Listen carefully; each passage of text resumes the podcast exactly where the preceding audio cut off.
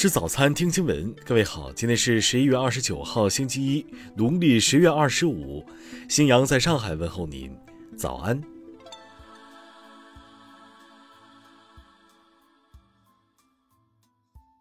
首先来关注头条消息，在今年的珠海两会上，多位代表建议珠海先行先试，建立家长学校，让新婚夫妻和离婚夫妻持证上岗。近日。珠海市政府网站公布了民政部门对于这份建议的答复函。对于家长学校以及建议中提及的离异夫妻必须签订承诺书、不得怠于履行子女家庭教育责任等内容，珠海市民政局称缺乏相关政策依据。民政部门决定在办理结婚登记时，在颁证环节增加对当事人进行教育子女的提醒内容。在办理离婚登记受理资料时，增加对当事人进行不得怠于履行家庭教育责任的温馨提示环节，引导当事人积极正确对待子女教育问题。听新闻早餐知天下大事。昨天，内蒙古满洲里市一社区被列为高风险地区，目前全国有高风险地区一处，中风险地区十二处。香港特区政府行政长官林郑月娥表示，特区政府将推出港康码，并与广东省粤康码对接。一旦香港出现确诊病例，内地有关部门能立即通知有关入境人士。钟南山昨天谈及新变异株时表示，其危害性、传播速度以及是否需要针对它进行疫苗研发，还要根据情况来判断。现在下结论为时太早。重庆市新修人口与计划生育条例，夫妻一方可以休育儿假至子女一周岁止，期间的月工资不低于休假前本人基本工资的百分之七十五，并不得低于当年本市最低工资标准。或者夫妻双方可以在子女六周岁前每年各累计休五到十天的育儿假。中央纪委国家监委网站昨天发文，要求警惕党员干部违规拥有非上市公司股份，与不法商人存在利益输送。澳门特区政府昨天举行新闻发布会，公布侦破一宗涉及犯罪集团不法经营赌博及清洗黑钱罪的案件，该案拘留了包括四十七岁周姓商人在内的十一名犯罪嫌疑人。吉林市公安局昨天成功抓获了越狱逃犯朱贤建。朱贤建十月十八号脱逃，此前警方曾悬赏金额七十万元抓捕。国家林草局发布将有序推进云南省哀牢山无量山国家公园建设，支持云南省中科院等单位开展科学考察等前期工作。下面来关注国际方面。二十八号十八点五十二分，在秘鲁北部发生七点三级地震，震源深度一千千米，人员伤亡情况和财产损害尚在统计中。欧洲多国二十七号通报发现新冠病毒奥密克戎毒株感染或疑似病例，进一步加剧对这一新型变异毒株传遍全球的担忧。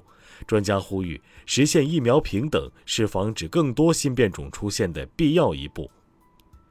为防范新型毒株入境和扩散，多国对国际航班和旅客实施入境限制。以色列二十七号宣布将关闭边境，禁止所有外国旅客入境。印度奥里萨邦查马克布尔区一所女子学校至少二十五名学生感染新冠病毒。近期，印度已有多地发生学生集体感染事件。一份美国联邦文件显示。白宫为十二月二号举行的美国国家圣诞树点灯仪式已经支付了十三点九万美元。有美国网友在社交平台上批评政府铺张浪费。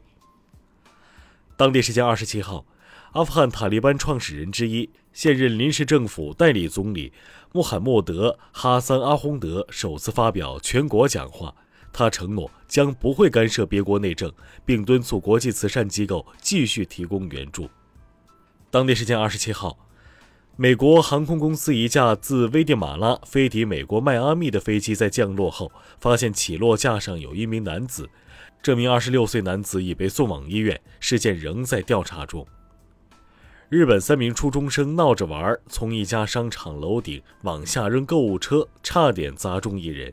警方以涉嫌杀人未遂为由逮捕其中一名女生，另两名女生未满十四岁，被免于刑责。下面来关注社会民生。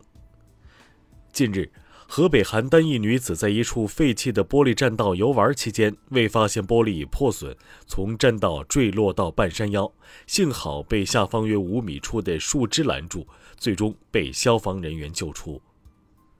二十七号，兰州河西学院三名学生在学校明里湖中破冰救出一名落水女童，昨天校方授予他们“见义勇为大学生”称号。辽宁阜新货车司机马某贪图高额利润，在疫情期间前往大连送货，隐瞒行程信息。该车车主程某为其提供虚假证言，两人被阜新警方处以行政拘留处罚。东方市公安局昨天通报，已对体罚学生的中学副校长符某某处以行政拘留十五天的处罚。被打的三名学生伤情均构成轻微伤。